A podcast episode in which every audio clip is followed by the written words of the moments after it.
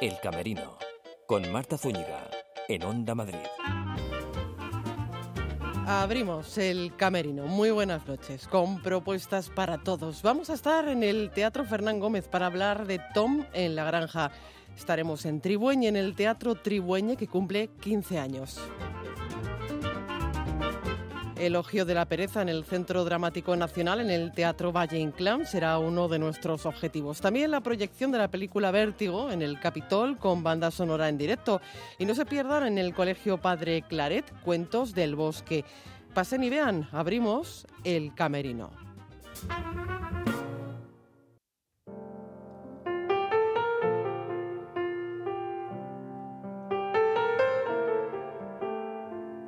En la granja, Sala Jardiel Poncela, Teatro Fernán Gómez y El Camerino, charlando con el actor Gonzalo de Santiago que da vida a Tom.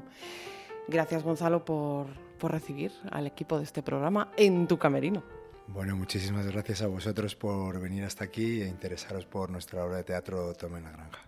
Algo, ya que estamos aquí en tu camerino, algo que no falta en él, ¿Qué, qué, nos falta en tu camerino, en ese espacio tan significativo previo a la función y post función?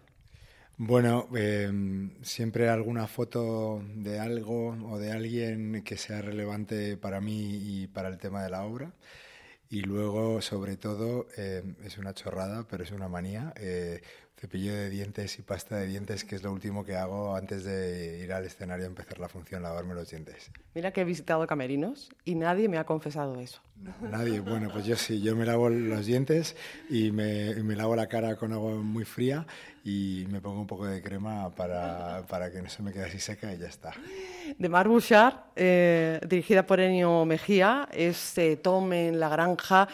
Em, bueno, de esos montajes divertidos pero duros, eh, tiernos y ásperos a la vez también, porque, bueno, se habla del amor, se habla de la aflicción, se habla también de lo mezquino en algunos momentos. En fin, que el, bueno, el espectador está en un sube y baja constante y yo no sé si como actor a ti te pasa lo mismo.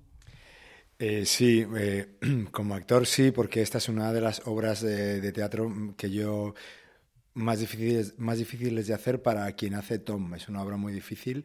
Yo soy productor también de la obra. ¿Y, lo has traducido? Exactamente. Y lo digo porque soy coproductor junto con Alexandra Fierro, que también es actriz en, la, en el montaje. Y lo digo porque a veces pienso, ¿por qué elegí esta obra tan, tan difícil de hacer? Em, para Tom es un sub y baja constante porque, primero, a nivel técnico, tiene seis monólogos eh, y muchísimos cambios de ropa eh, muy rápidos entre escenas y escena y la primera mitad de la obra es una locura. Luego ya se descansa un poco, pero es una locura. Y luego la temática y, la historia y los lugares por los que tiene que pasar el personaje de Tom, que son... Uh, desde el dolor profundo por la pérdida repentina en un accidente de moto de su novio, el estupor cuando llega a la casa de la familia al entierro y no saben quién es, eh, la rabia, la violencia que se ejercita sobre él, eh, bueno, el, descubrimiento de la vida en el campo, eh, la, vuelve a sentir un poco y, bueno, hacia el final, que es una especie como de resurrección trágica, muy, muy trágica y dura, que no voy a desvelar para que la gente venga a verlo. Y entonces, ¿por qué elegiste este texto? ¿Qué te atrajo de él? Mm, hombre, todo lo que me has contado es muy atractivo, pero al margen de esto, mm, dices un buen día, voy a poner esto en marcha. Bueno, a ver, yo, eh, esta es la, octava obra de teatro que yo produzco con mi productora y luego he hecho otras producciones para otras eh, compañías. Pero yo siempre mm, elijo obras mm, que, primero me toquen el corazón, que me sacudan, digamos, la cabeza y el corazón, y que yo crea o sienta que me gustaría ver como público, como espectador, y que me parezcan atractivas a, para el espectador por, pues por varias razones, pues por el tema, por cómo se trata, em, por las posibilidades que tiene, que yo visualizo a nivel escénico y de dirección y, y, lo que creo que, que podría haber en Madrid y es complicado de ver en la programación. Mm, el autor, por ejemplo, esta obra lo ejemplifica muy bien porque Michel-Marc Bouchard, el autor, es probablemente de los dos o tres autores canadienses más importantes. Él tiene más de 25 obras escritas y estrenadas y publicadas, de las cuales cuatro se han convertido en película eh, y, se, y se la han hecho en película no solamente en Canadá, sino por ejemplo en Suecia. Han hecho el año pasado una obra suya, la han convertido en película, La Reina Chico, y, también incluye Tome la Granja. Tome la Granja la llevó al cine Xavier Dolan eh, a partir de la obra de teatro. Y, y entonces, eh, em, pero es un autor que nunca se ha representado aquí. Es curioso. También otras tres obras suyas se han convertido en ópera, la ópera de Quebec, la ópera de Montreal y la ópera de Sydney han hecho eh, óperas a partir de sus obras de teatro. Con lo cual em, es raro ¿no? que un autor tan importante pues no haya llegado nunca aquí. Pues Tome la Granja es la primera obra que se estrena aquí. Y curiosamente Tome la Granja ahora mismo, eh, mientras hablamos, está en cartel en ciudades tan dispares como Kiev, Sao Paulo, Río de Janeiro, eh, México, DF, Guadalajara en México también, Halifax y Vancouver en Canadá, eh, ¿qué más? Eh, en Francia, en París, en Saarbrücken, yo, soy, yo no hablo alemán, en Alemania. Pero suena muy bien pronunciado, ¿eh? Suena muy bien, sí, pero, pero fíjate, eh, yo no sé si hay muchas obras eh, que tengan eh, tantas representaciones a la vez en tantos países diferentes. y, y, tampoco es habitual una obra que traslade al espectador hasta el mundo rural. No es habitual tampoco verlo. Efectivamente, solo está destacando un montón de gente. A Ignacio Marín, el director del artístico de aquí, del Fernán Gómez, es lo primero que le llamó la atención y es una de las peculiaridades de la obra. El autor eh, eh, es quebecois, de Quebec, de un pueblo alejadísimo en, las, en, la, remota y lejana llanura de Canadá. Eh, y bueno, y retrata eso. La obra transcurre en una granja de vacas lecheras donde se dice que los vecinos más cercanos están como a 500 o 600 metros y bueno, rodeado de campos de maíz y de vacas. Y sí, pues se llevan, es un poco el encuentro entre el mundo de la ciudad y, el mundo de rural, rural y cómo se viven las cosas. Y en este caso esta es una historia que trata sobre la homofobia, las consecuencias que desencadena haber sufrido homofobia durante la adolescencia, las consecuencias que eso tiene cuando eres adulto. Claro, porque en la adolescencia es cuando estás desarrollando la personalidad y eso marca. Eso, eso es lo que dice el autor en un prefacio muy bonito que tiene, que, que en, durante la adolescencia, cuando se nos está formando la personalidad y la sexualidad, eh, es cuando los dictados de la normalidad tienen mayor, efectos más devastadores en las personas que, entre comillas, se consideran marginales. ¿no? Eh, pues, mm, pues es una palabra horrible, pero es la que es, pues los pringados de la clase y estas cosas. Y pues en este caso los chicos, pues que les gustan los chicos, eh, que son diferentes. Pues to, to, todo lo que no es, entre comillas, normal, ¿no? Y, en ese sentido, pues es lo que pasa en la obra, es la historia de un chico, que es el novio de Tom, que fallece en un accidente de moto y Tom va a la casa de la familia del novio fallecido, al entierro y al funeral y descubre con horror pues que no saben quién es Tom, que por supuesto no sabían que el hijo era gay, que se había inventado toda una vida, que a Tom también le había mentido con todo lo que había sido su vida. Tom descubre, encuentra una familia, un lugar completamente diferentes y un hermano que es el único que sabía de la homosexualidad del, pues de su hermano fallecido, el hermano mayor, que eh, a través de la violencia mantiene eh, la mentira de que el hermano era heterosexual, que tenía una novia, engaña a la madre, la madre se lo cree también, etcétera, etcétera. Entonces, ¿Y cómo puede soportar Tom toda esta mm, mentira? Pues esa es la gran pregunta de, de la obra y yo creo que está sin, sin, resolver porque la obra sucede en nueve días. Desde que empieza la obra hasta que termina son nueve días, transcurren nueve días y él se va quedando. La prim el primer es una pregunta que nosotros cuando ensayábamos pues eh, nos preguntábamos mucho. Yo le preguntaba siempre al director y, este, y aquí por qué, y aquí por qué se queda. Eh, y bueno, primer, la primera noche se queda porque llega ahí, no hay nada, no encuentra, tiene solamente la dirección de la casa, no hay hoteles y va directamente a la casa, se encuentra con la madre y el día siguiente es el entierro y el funeral, con lo cual se queda. Después el hermano empieza. Con lo urbanita, perdona que te cortes, con lo urbanita que es él, este creativo publicitario. Además, el trabajo que tiene es, es, es, marcadamente urbanita, no es director adjunto al director artístico de una agencia de publicidad, así que imagínate, más urbanita que eso, y más en contraposición con el campo es imposible, porque los publicistas inventan las campañas para que nosotros consumamos. Y la mitad, no voy a decir que sea mentira todo, pero por ahí, por ahí, más o menos, sí.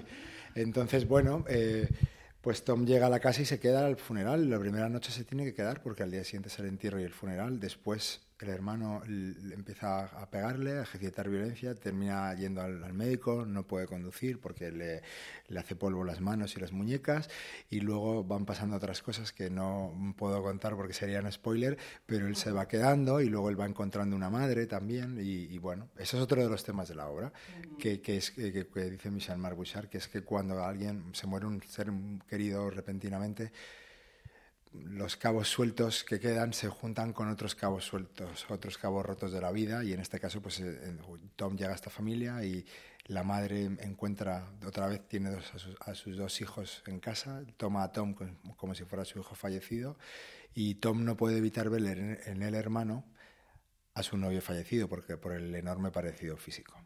Claro, se encuentra con, con, dos shocks, por decirlo de alguna manera. Su pareja fallecida en ese accidente y, por otro lado, con todo un montón de mentiras de esa vida oculta que llevaba su pareja. Claro, entonces él, Tom, decide eh, en un momento dado no decir la verdad. Tampoco miente, pero lo que hace es dar un paso atrás, es como es un, un facilitador eh, da un paso atrás para cuidar a la madre, porque se encuentra la madre rota de dolor y, tanta agresividad del hermano eh, que le dice que no quiere que su madre siga sufriendo, que él se calla, se calla, se calla, se calla, hasta que, bueno, como siempre, la verdad eh, pues acaba, acaba floreciendo siempre antes o después. Hoy me preguntaban quién sufre más, el que, el que miente para mantener una mentira o el, que, o el que sufre la mentira. Y yo creo sinceramente que el que más sufre es el que miente, porque hay ahí todo un trabajo para mantener la mentira, eh, en este caso es violencia, en, en, otros será manipulación, lo que sea, pero es el que es consciente. Los que están siendo manipulados por una mentira no son conscientes, tienen un momento de dolor muy intenso que es cuando descubren la verdad, cuando se les revela la verdad, se les rompe algo ahí, pero yo creo que el otro es mucho más duradero. Gonzalo, ¿cómo es Tom? ¿Cómo es este personaje? ¿Cómo lo has construido? Pues bueno, Tom es un chico moderno de la ciudad que le va muy bien, que gana mucho dinero, que tiene éxito profesional, que tiene éxito social, que tiene un novio al que, adora, que es su gran amor, y, todo está bien hasta que de pronto se muere. Eh, hay mucha fragilidad, él tiene mucha fragilidad, pero también es un personaje fuerte, muy fuerte Tampoco es un pobrecito, es, él es un, chico que, asume su vida, asume su sexualidad, la vive con plenitud y con libertad y no tiene ningún problema, eh, cosa que no hizo su novio, porque el desencadenante de todo esto también es porque el novio nunca tuvo el coraje de asumirse frente a su familia y nunca le dijo a su madre, mamá, me gustan los chicos. Entonces eh, ahí ya parte toda la historia y, bueno, eh, Tom no es así. Pero, y también es muy peleón, es muy peleón. Él pues pelea y se defiende. Por supuesto, no puede con la fuerza física del hermano, que es un violento, rudo, macho así de, campo, eh, pero se defiende. Y se defiende, es muy inteligente, muy rápido con la cabeza y se defiende, y así se defiende. Y luego entra en un duelo con el hermano en el que él acepta, la, toma, acepta de alguna manera la violencia que, hay, que, que el hermano ejercita sobre él pero le, pero le vence al hermano aguantándola. Eso es muy interesante. Sí. Él dice, el hermano le dice, eres fuerte, eres fuerte, y luego le dice que, que, está chalado, acaba rindiéndose, dice, tú sí que estás chalado de verdad, porque le aguanta todas las vejaciones. Mm. Teatro... ¿Sí? Esa, digo, esa es la fuerza de Tom, ¿no? Es un hombre fuerte, eh, un hombre urbanita. Esto, como decíamos, choca mucho con ese mundo nuevo que, con el que se encuentra, con esa nueva familia con la que se encuentra. Estamos hablando de teatro psicológico con tintes un poco, un poquito mm, de teatro policíaco, ¿no? Sí, de thriller más que sí, porque pasan cosas fuertes, eh, pasan como cosas misteriosas. Eh, por ejemplo, ¿por qué no se va Tom? ¿Por qué estamos viendo a una persona que la están maltratando y no se va? ¿Por qué sabemos que puede ocurrir algo malo, le puede ocurrir algo malo, como de hecho le va ocurriendo a lo largo de la obra? Sabemos que puede ocurrir a cada momento y él no se va. Entonces esto hace que, pues que sí, pues que sea un thriller. Es una obra muy peculiar porque tiene mucha poética, el texto es muy poético, hay grandes monólogos con, muchas imágenes y mucha poesía y a la vez es muy descarnado. Y es áspero y hay violencia y luego hay, hay pasajes que son enormemente conmovedores y la madre que es muy católica y muy religiosa eh, está muy bien escrito porque ella está cargada de razones muy muy válidas para hacer lo que hace. Y es una madre que hace lo mejor que puede y, pero bueno, tiene su educación y tiene sus creencias, entonces combina, por eso lo que se dice que es dura y áspera y a la vez es tierna y poética y bonita, porque hay muchísima ternura, la madre tiene una enorme ternura, Tom también la tiene, el hermano es muy violento, eh, bailan, eh, bailan, hay un bailan salsa, eh, es muy bonito y, bueno, y luego de pronto hay muchas cosas que son muy tremendas. También hay hueco, hay espacio para la, denuncia social. Sí, claro, claro, la homofobia y el maltrato constante, por supuesto, eh, es una obra en ese sentido que no hay muchas, no hay muchas así y, y bueno y merece la pena verla. Eh, entronca no solamente, la homofobia entronca también con el bullying, ¿no? Porque mm. viene, viene de una historia, el porqué de que el, muerto nunca tuvo el coraje de decírselo a su familia, por qué se fue de ahí y nunca volvió, todo eso tiene que ver con lo que pasó cuando ellos tenían 14, 16 años y con los diarios que él había... Esto luego se, se revela al final de la obra cuando se sacan los diarios del muerto que escribía cuando era adolescente y cuenta cosas pues terribles. Pues por ejemplo cuenta cosas como em, no ponerse una cadena en el cuello, ponía, dice en sus, diarios. También dice no beber vino, beber cerveza, como que es más de chico, de, macho. Eh, por ejemplo, también dice el despacho del profesor de gimnasia en el colegio, trampa. Mm. Imagínate. Eh, en el vestuario del equipo dice ducharse rápido.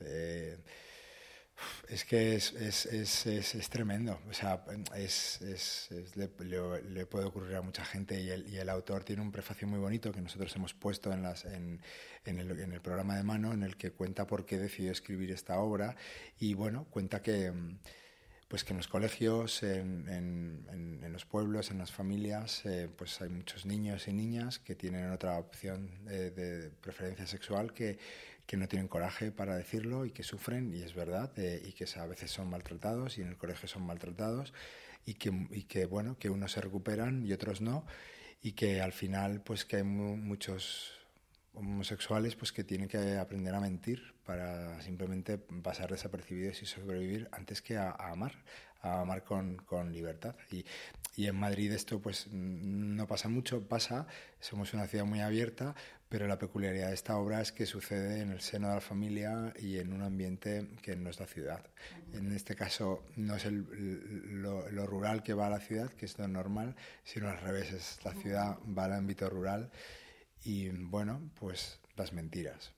La mentira, la mentira y la mentira, que es una constante en, en esta historia, aparte de otras muchísimas cosas y muchas preguntas que se hace el espectador cuando acaba la función eh, de Tom en la Granja en el Teatro Fernán Gómez eh, hasta el 16 de este mes de diciembre, ¿digo bien? Y hasta el 16, nos han dado tres semanas, eh, estamos muy agradecidos, nos hubiera gustado que fuese más, pero estamos en un teatro público y todo el mundo, todas las compañías, que hay muchas y muy buenas, tienen derecho a, a mostrar su trabajo y que el público lo vea, por supuesto. Bueno, pues eh, Gonzalo de Santiago, que muchísimas gracias por dejarme entrar en tu camerino y por esta charla tan, tan iba a decir, eh, luminosa eh, sobre, sobre este texto tan, tan maravilloso. Tome la granja. Gracias al autor podemos tener esta charla, que es quien escribió esta historia y que por gran parte es su historia y que está escrita con una sensibilidad y una inteligencia extraordinaria. El Camerino, con Marta Zúñiga, en Onda Madrid.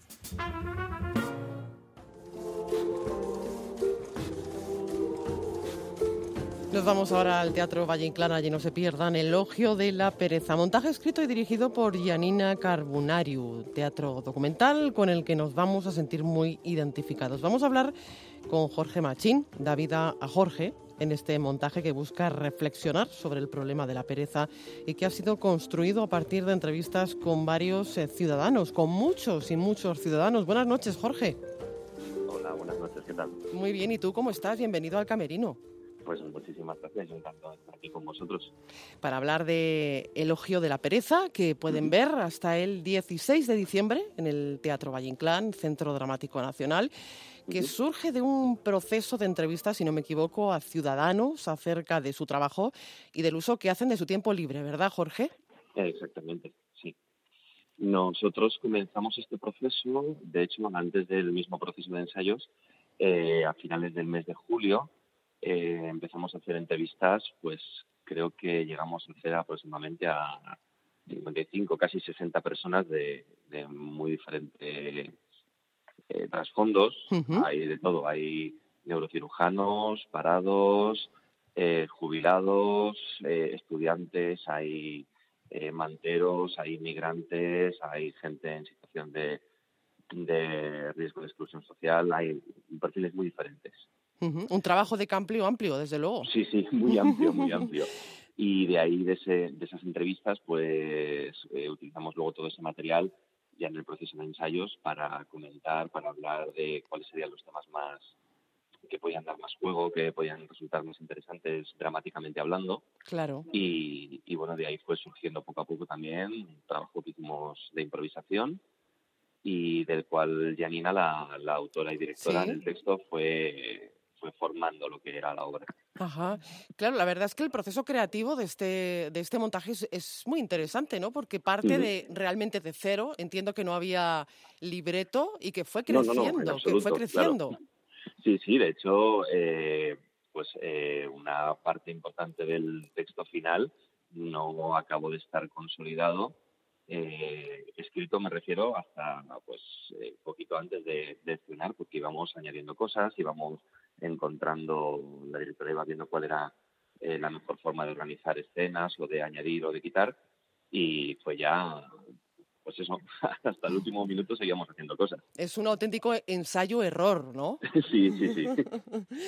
Eh, bueno, y entiendo que, no sé si la presión del, del, del, tiempo, Jorge, ese periodo que siempre hay cerrado, ¿no? En el que se traman los ensayos para la fecha de la puesta en escena, supone cierta presión, teniendo en cuenta esta forma de trabajar con este teatro documental que es Elogio de la Pereza.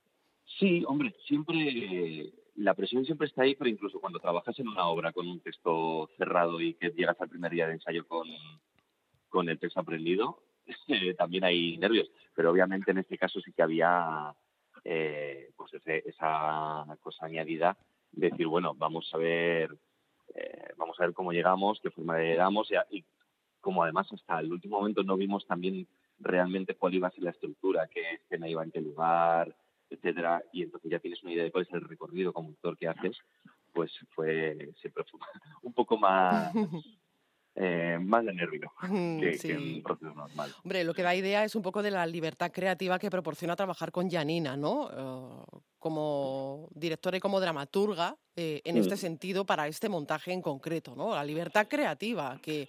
Sí, bueno, ella, ella también, te digo, a pesar de que evidentemente nos daba libertad porque siempre nos estaba pidiendo eh, propuestas. También, eh, a pesar de que no había nada cerrado en cuanto cómo iban a ser las cosas, sí que es una directora que tiene muy claro eh, lo que quiere en cuanto a veces a, códigos escénicos o a qué tipo de energía quiere en escena y también eso nos lo acotaba nos lo acotaba mucho. Pero obviamente estuvimos improvisando también sobre pues muchísimas eh, escenas diferentes, situaciones, proponíamos, o sea que sí que tuvimos mucho tiempo para proponer, sí. Los nombres de los personajes son los vuestros. Sí, exacto, sí. Son Enrique, Senia, Vicente, Elena, Laura, Diana y yo mismo y Jorge. y nos sentimos, desde luego, como espectadores identificados en la historia que se cuenta y con los propios personajes, porque al fin y al cabo es un retrato de la vida tal y como es ahí fuera. Sí, la verdad es que el feedback que nos está llegando a los espectadores, eh, en ese sentido, es que la obra toca unos temas eh, pues con los que la gente se siente muy identificada, eh, porque todo el mundo ha vivido o bien en primera persona o muy de cerca, situaciones como las que exponemos. De hecho, hay una, una de las escenas, porque son diferentes escenas, en la que utilizamos exclusivamente textos de las entrevistas. Utilizamos las palabras de los entrevistados y nuestras propias también. Eh, y, la gente, hay mucha gente que dice que esa escena es, toca mucho, por eso, porque, porque pone en boca muchas cosas que ellos han vivido o que, o que se plantean. Claro. Así que sí. Esa es la esencia de este tipo de teatro, del teatro documental, que busca, en este caso, en el caso del elogio de la pereza, hacer reflexionar al espectador sobre el problema de la pobreza, entre otros asuntos, y los procesos de pensamientos, eh, pensamiento actuales. Eh, Jorge, que ha sido un placer charlar contigo aquí en el Camerino de Onda Madrid. Recuerden, elogio de la pereza en el Centro Dramático Nacional, en el Teatro Valle Inclán. Jorge, muchísimas gracias. Gracias a vosotros.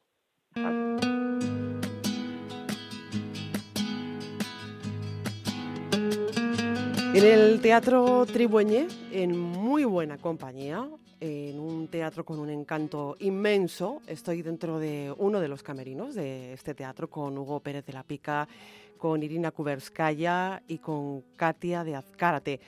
Muy buenas noches a todos. Empezamos por Katia. Muy buenas noches. ¿Qué tal? Buenas noches. Muy bien. Aquí calentitos. Aquí muy calentitos. Soy Hugo Pérez de la Pica. Buenas noches y gracias por dejarme entrar en uno de vuestros camerinos. Buenas noches, encantado de volverte a ver. Irina, ¿cómo estás? Buenas noches. Vamos, estupendo, estupendamente. Aquí todos juntos en este camerino. Decía yo, eh, un encanto inmenso estas paredes, este teatro tribueñe que está de cumpleaños. ¿Ya son 15 años, Irina? Sí, 15 años desde que se han abierto las puertas de este teatro. Porque eh, este teatro, antes, si hacemos un poquito de historia, ¿qué era este teatro? El lugar que ocupa el teatro, ¿qué era entonces, hace 15 años? una ferretería, era una ferretería, sí, sí, sí, un almacén de una ferretería, sí. Pero bien, lo hemos transformado así en una corrala, se han puesto muchísima ilusión ahí todos nuestros amigos ayudándonos a levantar este templo. Y claro, yo digo que si otra vez, dado cómo va la historia de este país, vuelva a ser almacén de ferretería, los clavos van a bailar.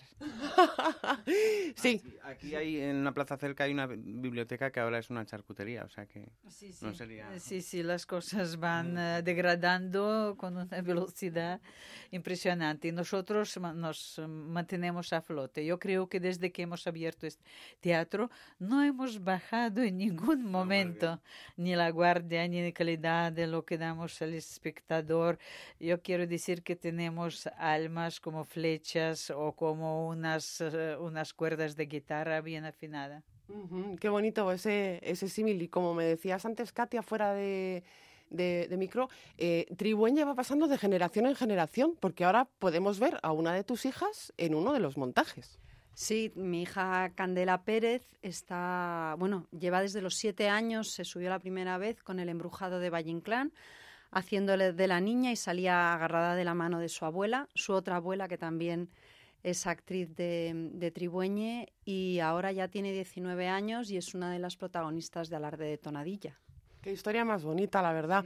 Hugo, cuando eh, se abrió el Teatro Tribueña, no sé si eh, soñabais o teníais en mente lo que se iba a convertir en realidad, en un referente, eh, ya no solo en la zona de alrededor del teatro, lógicamente, que sé que los vecinos, y me consta, siempre pasan por aquí y dicen, ¿qué ponen? ¿Qué ponen? soñábamos muchísimo más, muchísimo más. vamos, estábamos confiados que todos dirán, ole, ya están aquí estos teatreros tan grandes. La verdad que nuestras expectativas se han quedado por dentro vibrando para hacer lo que estamos haciendo, pero como réplica en la sociedad, vamos, pensábamos que nos van a amar, nos van a desear, nos van a abrazar, nos van a esperar multitudes al, al salir del teatro. Por lo menos trabajamos así con este tipo de entrega amorosa, ¿verdad, Hugo? Y eso se nota mucho en los montajes. Sí, además, pero los artistas en España no se les espera con alegría, la verdad. ¿Y eso por qué es? No lo sé, no lo sé. Pero no es, no es, no es, está un país cansado ya, pienso. No sé, o cansado también, quieres o no, nos cogió, nos ha cogido esta gran época de gran transformación tecnológica. Entonces, claro, ahora todos son pequeños eh, eh, reyes eh, frente a su ordenador. Y claro, y todos se olvidan del alma y de espiritualidad y que solamente teatro se preocupa del alma del ser humano y lo transmite en vivo. Entonces, claro, esto todo ahora en, sí, en entretenimiento con tanto juguete electrónico, se olvida ser humano. Es una época muy, muy inoportuna para nosotros, por un lado, pero por otro lado es oportuna porque te hace forjar tu idea de posibilidades del hombre, posibilidades de su crecimiento, de su evolución para bien. Entonces, claro, te hace también eh, más don quijotesco, si quieres, en, este, en esta época que vive de espaldas al hombre y, mm, o vive de cara al ganado del hombre. Nosotros defendemos cada, a cada ser humano, desde personajes, cada uno es un tesoro que puede pronunciarse. Entonces, claro, teatro es todo menos invitación a ser ganado entonces, en esto, pues bien, eh, nos mantenemos y llevamos al ser humano como una joya más preciada creada por el universo. Y eso se nota en cada montaje. Me hablabais antes de las tecnologías. En Tribueñe no hay tecnología, se hace todo de manera artesanal. Hugo, porque me consta porque yo he visto mm, trajes que no disfraces, eso es un matiz, trajes eh, que los has hecho tú, prácticamente, los has diseñado tú y en algunos casos los has dibujado tú. La verdad es que somos un poco ingenuos porque pensamos que nosotros, Irina y yo, hacemos las obras por ilusión realmente, o sea, nos levantamos con esa ilusión de, de, de, de mover a esa gente para hacia, hacia, una idea, hacia una idea poética en la que nos lleva la intuición, ¿no? O sea, nosotros hacemos que todo rime porque nos fiamos del resultado final. Somos, somos, unos ingenuos en realidad. Sí, sí pero bien. Y vamos, de acuerdo. Se puede decir que estáis en búsqueda permanente, Katia. Sí, estamos en búsqueda permanente, estamos en construcción siempre, es decir, nuestro, nuestra escenografía la hacemos, la hacen nuestros amigos, la hacemos nosotros, la estamos diseñando, nuestros vestidos los diseñamos nosotros también, nuestras los telones. son collage, un vestido es un collage, ¿no? De muchas cosas, de muchas capas. Entonces, sí, estamos en construcción permanente, en ideas, buscando también, intentando aprender a, navegar en estas nuevas tecnologías sin saber cómo llegar a un público que realmente no busca este pellizco que te da el teatro, busca entretenerse. Nosotros no, no buscamos entretener cómo ver, cómo, ver. También el hecho de tener un espacio propio es lo que os permite estar en, en constante búsqueda, ¿no? Y... Nos permite estar, por lo menos estar, porque creo que no, que no estaríamos si no. Y sí nos permite algo muy bonito que es crecer. Las compañías de teatro normalmente están ávidas de encontrar un espacio para estrenar, pero luego sus espectáculos se quedan simplemente en el, en el germen de lo que podrían ser, porque no tienen salas de verdad para que el espectáculo vaya realizando el número de funciones suficientes para que tengan fuerza, para que tengan ese crecimiento y esa madurez. Nosotros sí tenemos esa sala, entonces nuestros espectáculos llegan al público maduros. ¿Qué nos decías, Irina? Sí, no, no, nos supone un esfuerzo brutal económico, esto brutal, pero compensación es tan grande porque date cuenta que desde creación de Hugo, lo que desde mi creación, pues podíamos todavía estar andando por despachos con nuestros currículums, con nuestras cosas y nunca entraríamos en este círculo donde dan subvenciones, donde nos hay amigos, donde tú debes las tardes pasar ahí hablando en un bar hasta saciedad sobre tema que no te interesa. Entonces, claro, hemos evitado esta humillación por conseguir eh, un guiño del poder. Hemos evitado. Esto se paga muy caro también.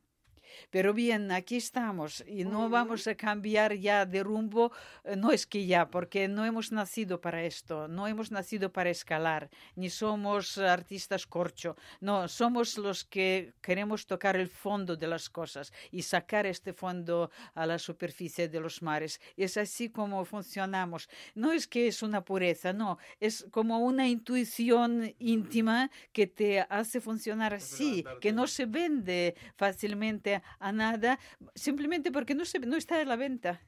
Claro. Eh, vamos a hacer un poquito de historia, mm, aunque no nos vamos a poner melancólicos.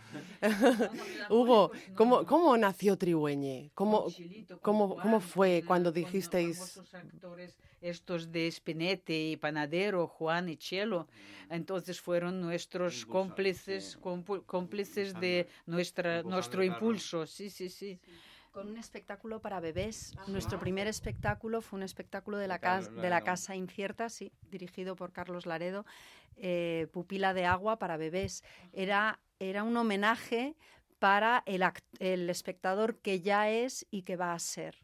Un espectáculo bellísimo, muy poético, que sorprendentemente conectaba perfectamente con los adultos y con los niños Mm, y, así fue nuestro estreno.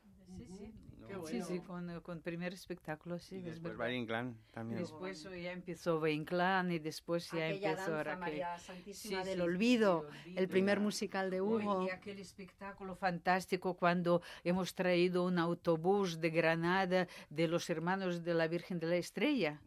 Hermandad, sí. Entonces han venido aquí desfilando por nuestra calle, nuestra calle. No Qué permisos a nadie.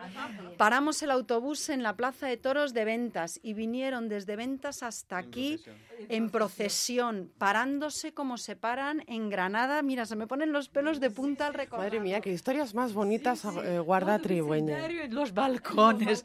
No podían creer en esta calle tan poco afortunada estéticamente. Van a desfilar. Vamos, fue una procesión de Semana Santa. hemos estado siete años con los, por los ojos de la Carmen tres con el Jardín de los Cerezos, tres o cuatro. Sí, sí, sí. Eh, ¿Qué te iba a preguntar, Hugo? Eh, ¿Apostáis además tanto por eh, textos dramáticos ya consagrados como por, por otros aún por descubrir? En esto es una de, de vuestras características, ¿no? Sí la verdad es que escribimos nosotros también. nos vamos a engañar. Es que no paráis. nos vamos a engañar, sí. El, texto es por descubrir somos nosotros. Y un lema, podríamos hablar de... nosotros revolucionamos textos de, de, famosos, de Calderón, de, de Cervantes. vamos, de Chekhov. Damos una lectura absolutamente diferente porque tenemos um, este, esta ley entre nosotros que buscar otros paisajes que no están ahí en autopistas de, de las obras dramáticas. Entonces, saliendo de autopista... encima de los textos, no son propiamente el texto, sino nos han vertido la, literatura alrededor de cada texto, ¿no? Sí. Antes hablábamos de, de esa primera obra, que fue... 10 años. ¿Perdón? Bernarda Alba, 10 años. Bernarda, si es que además es lo bueno, que, que, están los espectáculos en cartel durante muchísimo tiempo. Me, sí. Vino José Luis, José Luis Gómez y dice, pero si Bernarda Alba la conozco de memoria, pero he visto un espectáculo que es Bernarda Alba, que pero jamás pensaba que se puede representar así. Hombre, porque hablar de, hablar de teatro trigüeño es hablar de alarde, se me ocurren, alarde de Tonadilla, de Las Teodoras, de la Casa de Bernarda Alba, de Ligazón, espectáculos con un éxito arrollador, y es hablar de Valle Inclán, de García Lorca, de muchos, y de Hugo Pérez de la Pica. Sí, bueno, sí. Lo dices como con mucha modestia. No, no, es que no es verdad. Es como me dicen, no es que a ti te conocen en este mundo. Y digo, que me van a conocer, que me conoce a mí, no me conoce nadie. ¿sabes qué pasa con las obras de Hugo? Eh, se creen que son textos antiguos. En Alarde de Tonadillas se recitan un montón de poemas. Son todos de Hugo, todos, todo lo que aparece. Y la gente busca críticos dicen, bueno, ¿y este de quién era de tal? Las teodoras, y en las teodoras, que, parecen, que parecen antiguos son, son todos Y la ópera de cámara donde mira Ruiseñor ah, cuando, cruje una rama, que un gran crítico ha escrito, esta obra van a estudiar en la universidad. Vamos, él no sabía críticos que la universidad va degradando tanto tampoco, pero bien, dice, esto es para unos tesis, no, porque es unos textos increíbles y nadie cree que este chico tan joven puede, Hugo Pérez de la Pica. Hugo Pérez de la, de la Pica, vamos, eh, la verdad que yo creo que me parece, yo lo he visto en casa, pone la mano y la mano se le mueve. con una creación no sé, hoy le conecta directamente con las musas, le están protegiendo, sí. Y esas musas también atraen a los eh, más jóvenes de la casa porque también estáis muy comprometidos con el público más, eh, pues eso, más joven a través de vuestra campaña escolar, ¿no? Nos gustaría, nos gustaría hacer más cosas para niños, realmente. Sí, sí. Es nuestra deuda, deuda, nuestra deuda. Nuestro orgullo que vienen los chicos y ven un teatro de calidad a las 11, a las 12 de la mañana. No cierra. De verdad, un Lorca es la mejor manera de empezar el día. más pequeños tenemos esa deuda todavía.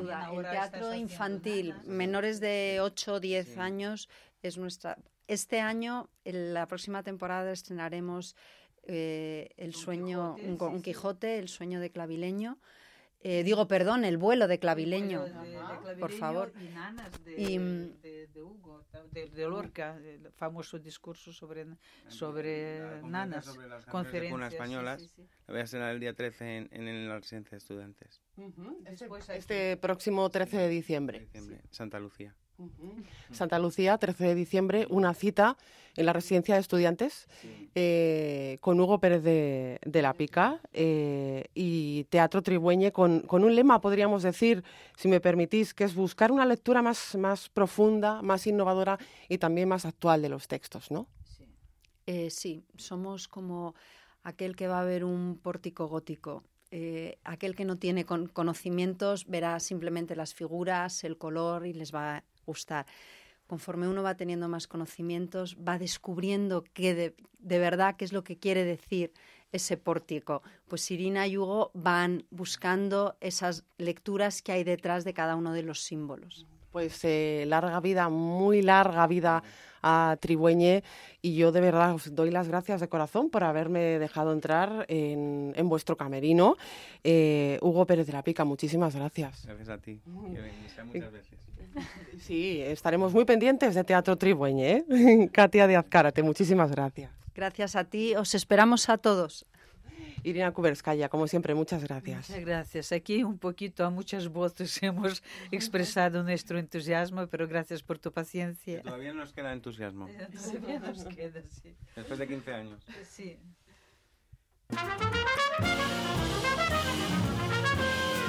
El Camerino, en Onda Madrid.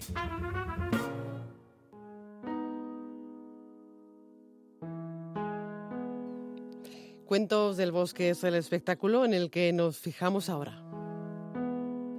Pueden verlo hasta el 22 de este mes de diciembre en el Colegio Padre Claret. La compañía Tras el Telón está detrás de este montaje que tiene fines solidarios. Es una fábula, una fábula para todos los públicos. Charlamos con buena parte de su equipo en este camerino.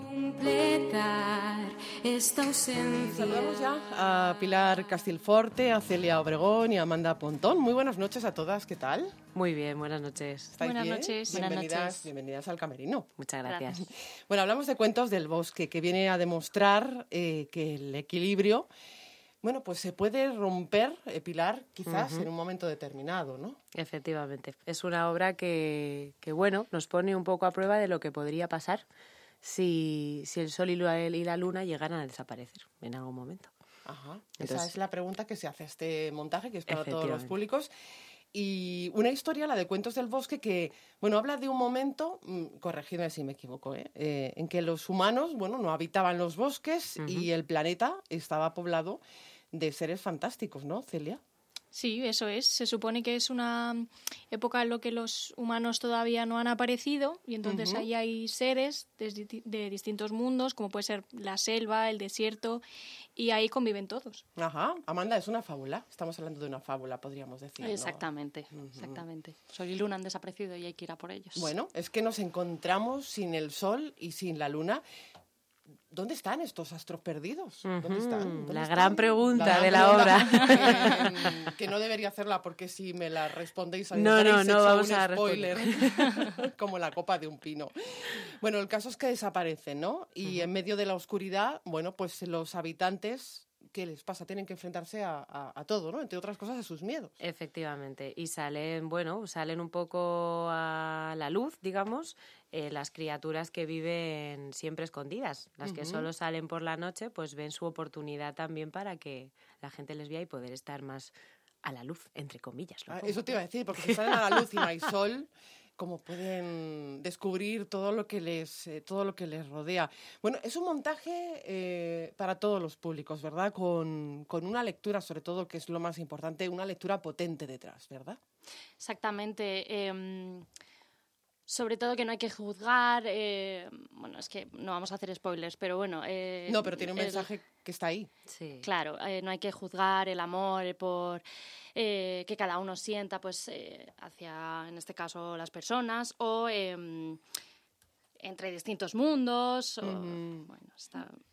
Y para mí una de las cosas más importantes que tienen nuestras obras, porque en general es algo, es un rasgo que sí que se repite, es que son familiares, porque están diseñadas como un musical infantil a priori, porque sí que es verdad que el argumento suele ser más infantil, con una moraleja muy clara, que es como muy para niños, pero para mí lo que más me gusta y nuestro toque es que luego siempre tienen muchos toques de humor y guiños a los adultos. Entonces, es una obra infantil que como adulto tú disfrutas porque te Claro. hace gracia, Mm. conecta contigo, mm, incluso con guiños a la actualidad, o sea que... Claro, porque no es esas obras que dices, bueno, voy a dejar al niño en el teatro, eh, luego voy voy, a no. recogerle. No, vamos a disfrutar tanto los niños como los adultos y aparte que esa moraleja que tiene para los niños, los adultos también la reconocemos. ¿no? E incluso a lo mejor le damos una vuelta o Claro, eso, ¿no? igual desde los ojos de un niño él percibe la moraleja de una manera y los adultos, que ya les das otra vuelta, ¿no? Digamos, a que más que los niños te la llevas a otro terreno, de lo cual aprendes, claro, obviamente. No os he preguntado, eh, yo lo sé, pero quiero que me lo contéis, ¿cuál Mm. es la función de cada una de vosotras en, en este montaje? Pues mira, yo, por ejemplo, soy una de las directoras Ujú. y actrices también. Ajá. Y bueno, coreógrafa también. todo, Pero lo bueno, que haga ¿qué- falta. ¿qué no haces? y vosotras, eh, Celia y Amanda. Pues yo, mm, como dije en, en mi presentación, que está ahí en Facebook, en, nuestra, Hay que en nuestro ¿eh? perfil, eh, yo me considero actriz en barbecho. A ver, Porque, lo tienes que explicar, ¿eh? porque este año estoy descansando, pero a mí lo que más me gusta es la interpretación y por lo que estoy aquí principalmente es la interpretación. Pero este año he hecho un descanso y me dedico pues eh, al equipo de escenografía y el maquillaje. Maquillaje perfecto, por Sí, cierto. sí. Ajá, no me cabe duda.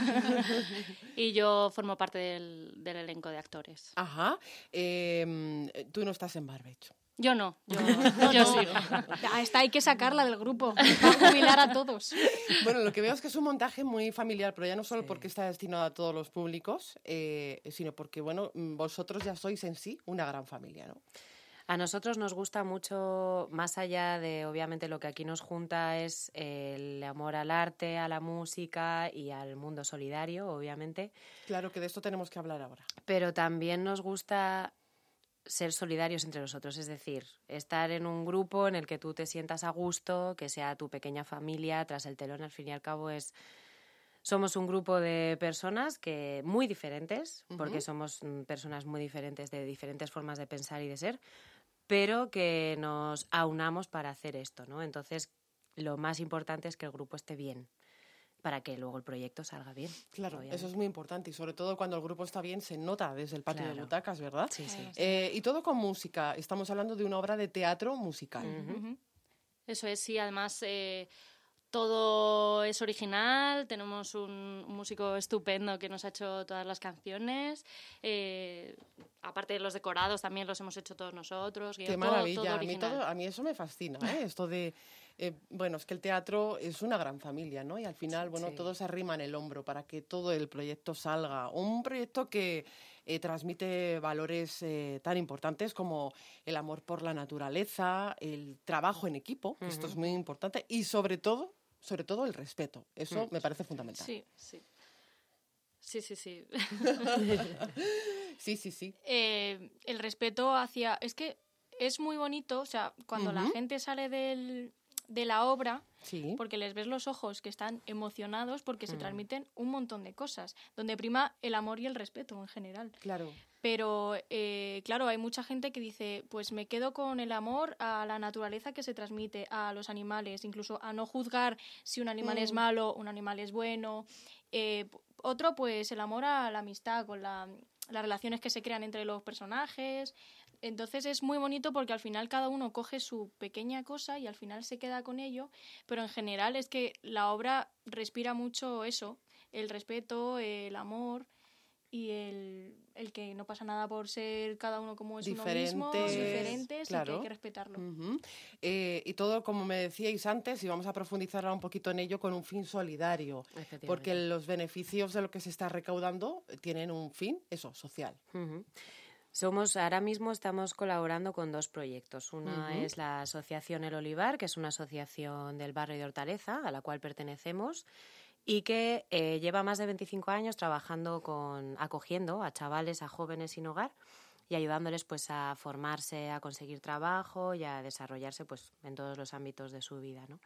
Y el otro proyecto con el que colaboramos es la ONG Proclade, que pertenece al Colegio Claret, que es el colegio donde actuamos. El padre Claret. Eso es. Y Proclade es, eh, bueno, es una ONG muy grande, trabaja en muchísimos sitios fuera, dentro y fuera de España. Y en el proyecto en el que nos hemos centrado este año es en una escuela que quieren construir en Chap de Tirs, es un, pueblito de, de la República Democrática del Congo, Ujú. que tiene, quieren, pretenden y yo creo que lo van a conseguir y les queremos ayudar a acoger a más de mil niños y niñas para que estudien.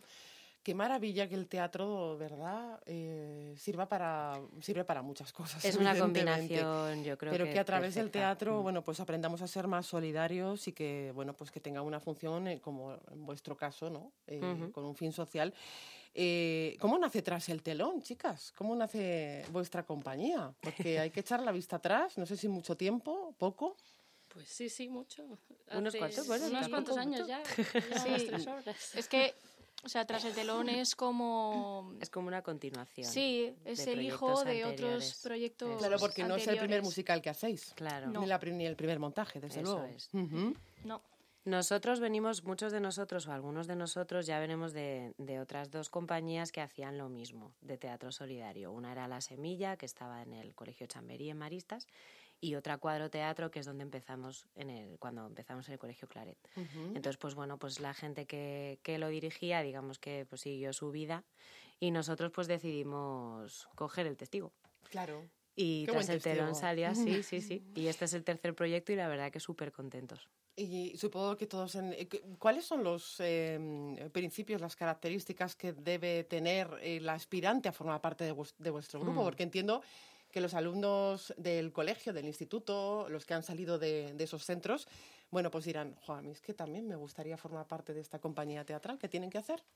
Pues tener muchas ganas, mucha motivación, que le guste mucho el arte El arte. Mm. y, y sobre todo pues eso, ganas que para comprometerse también todos los fines de semana Sí. es un es un O sea, hay que estar concienciados de Sí. dónde de dónde te metes, estar muy comprometido mm, no solo con el proyecto, también con las personas que formamos parte de él y sobre todo con los fines. Claro. Entonces, eh, es que, o sea, es complicado porque requiere mucho esfuerzo, o sea, es es fantástico y es una de las cosas eh, que más nos gusta hacer y de las cosas Pero más bonitas. mucho esfuerzo. Pero es claro. verdad que hay que mm, sentarse y decir, oye, tengo que comprometer eh, mis fines de semana a estas personas, me va a merecer la pena, mm, sí, no, y valorarlo uno mismo. Pero sobre todo hay que tener muchas ganas y estar muy motivados con el proyecto, eh, porque lo demás viene rodado realmente. Mm, Ya está rodado y va a rodar más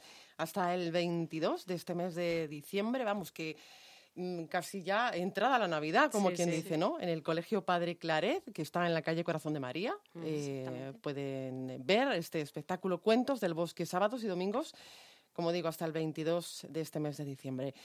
Pues eh, chicas, que ha sido un placer charlar con vosotras mismo esta noche. digo. Pilar. Castilforte, Celia Obregón y Amanda Pontón. Muchísimas gracias por venir hasta aquí. Gracias, a ti, Gracias. A Marta. vosotros. Y en el Capitol, el día 15, Vértigo. Proyección de la película de Hitchcock Vértigo con su banda sonora en directo a cargo de la Orquesta Sinfónica Cámara Musicae. Ramón Lamarca es responsable de la productora RIP Solutions. Ramón, buenas noches. Buenas noches, Marta. ¿Cómo estás? Bienvenido al Camerino. Muchas gracias, muy bien. Bueno, 60 aniversario del clásico de Alfred Hitchcock, Vértigo, una efeméride que se celebra por todo lo alto el día 15 de este mes de diciembre en doble sesión a las 6 de la tarde y a las 10 de la noche en Capitol, Madrid. Qué buena celebración, ¿no? El cineasta mm, Ramón no merecía menos.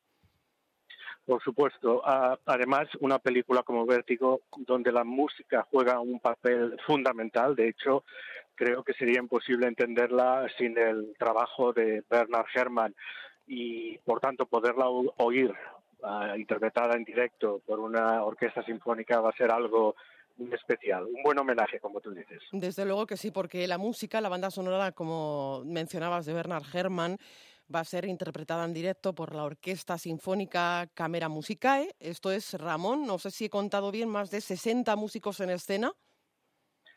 Correcto. Bernard Herrmann era, era famoso por su utilización de la orquesta. Él hacía los arreglos de sus propias composiciones y utilizaba pues toda la paleta de, de colores de sonido que una orquesta sinfónica puede, puede ofrecer y por tanto pues tendremos más de 60 músicos interpretando la banda sonora. Qué maravilla. Y conducida por el maestro Anthony Gabriel, si no me equivoco. Correcto. Que, eh, bueno, aparte de, conocer la obra de Bernard Herrmann perfectamente, es un director que ya ha trabajado mucho en proyectos de cine con orquesta, porque ah, no solamente es necesario ser un buen director de orquesta, pero es necesario entender todas las cuestiones a nivel tecnológico que implica tener que hacer una interpretación en directo mientras se proyecta la película. Y Anthony eh, Gabriele tiene mucha experiencia, ha hecho muchas películas, de hecho trabajamos con él recientemente para Cantando bajo la lluvia y bueno, es, es un apasionado, apasionado del cine y de la música. Es- antes lo me has mencionado una cuestión que te quería preguntar. Vamos a escuchar la música en directo mientras se está proyectando la película, ¿no? Correcto. Entonces, se trata de una copia muy especial de la película que tiene los diálogos y los efectos de sonido, pero no tiene música. La música se, interpreta en directo, de manera absolutamente sincronizada con la película, y aquí radica el gran trabajo del director, que es el responsable de que todos los músicos pues ah, toquen a tiempo y, y- y la música encaje perfectamente con la película. Ajá. Eh, una banda sonora, no sé si lo compartes conmigo, que además de sublime, pues tiene momentos románticos y sobre todo misteriosos. Absolutamente. Ah, el momento, pues, eh, emblemático, no lo desvelaré ahora, pero como tú dices, el momento álgido, romántico, la música es preciosa. Ah, hay influencias de Wagner, que son las influencias de Tristán y Solda, que son queridas en el sentido de que trata temas similares, a Tristán y Solda, a los que trata Vértigo. Ah, entonces, eh, Herman, como buen conocedor de, de la obra clásica, porque él era director de orquesta también, pues ah, yo creo que hace un homenaje muy bueno, al mismo tiempo muy personal a- al trabajo de Wagner. Y como dices tú, pues la, la parte misteriosa, el elemento esencial de todo cine de Hitchcock, pues Herman también utilizando el lenguaje musical de una manera muy inteligente, con las progresiones armónicas, el tipo de resoluciones musicales que hay, pues contribuye a, a esta espiral de misterio que es, que es, que es vértigo. De hecho, dicen que, mm, que esta es una de las mejores composiciones musicales para el cine. Yo, yo también lo creo, una de las mejores, desde luego. Correcto. Ah, En este sentido hay una casi unanimidad de, de poner Vértigo como ejemplo de, gran composición musical para el cine. Y, y es que además yo creo que tiene dos elementos. Como música absoluta, es decir, independientemente es una música de, de una gran calidad. Pero es que además, eh, para la función que debe desempeñar la música en la película, pues la cumple a, a la perfección. Eh, por tanto, sí estaría, si no la primera, entre las, entre las cinco primeras seguro. Desde luego que sí. Este no es el primer trabajo conjunto entre Real Solutions y la Orquesta Sinfónica Cámara Musicae, Psicosis, Casablanca, me mencionabas antes Cantando bajo la lluvia, y qué gran acogida la de esta orquesta dedicada sobre todo a, a difundir y a promocionar la música clásica y la de cine entre una gran variedad de sectores, especialmente entre los melómanos y la gente joven, ¿no? Este es un público muy objetivo de esta orquesta. Sí, sí, ah, es una orquesta nueva y ciertamente pues ah, apuesta por proyectos ah, distintos también, como, como la música con, con cine en directo. Y lo que comentas tú de la gente joven, yo creo que hay un elemento también importante, que es ver estos clásicos en un recinto como el Capitol, es Hmm. en sí mismo también una experiencia única, es como se eh, como la gente eh, disfrutaba el, el cine décadas atrás y esta idea de compartir con tanta gente una película, pues en sí mismo mucha gente joven no lo, no, la, no lo ha experimentado antes y en Barcelona lo hemos notado. Mm. Gente joven que sale y dice, caramba, qué, qué- experiencia tan bonita. Y a- nivel de emociones yo creo que, que se viven más, más intensamente. y Desde es luego que fantástico sí. que, nuevas generaciones pues eh, descubran este cine y esta música. Desde luego que sí, es una experiencia única, inolvidable. Vamos a recordar la cita sábado 15 de diciembre, dos pases a las 6 de la tarde y a las 10 de la noche en el Capitol. Ramón Lamarca, responsable de la productora Real Solutions, muchísimas gracias por estar esta noche en el Camerino de Onda Madrid. A vosotros por el interés. Gracias a vosotros. Pues nos vamos, no hay tiempo para más. Hasta aquí el Camerino. Disfruten de la semana. Adiós.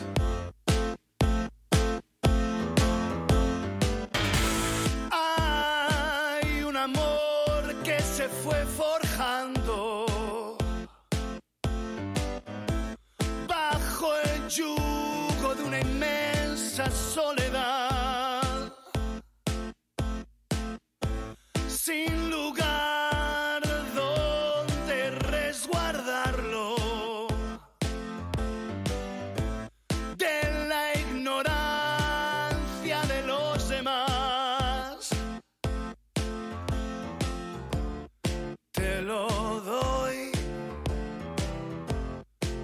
Te lo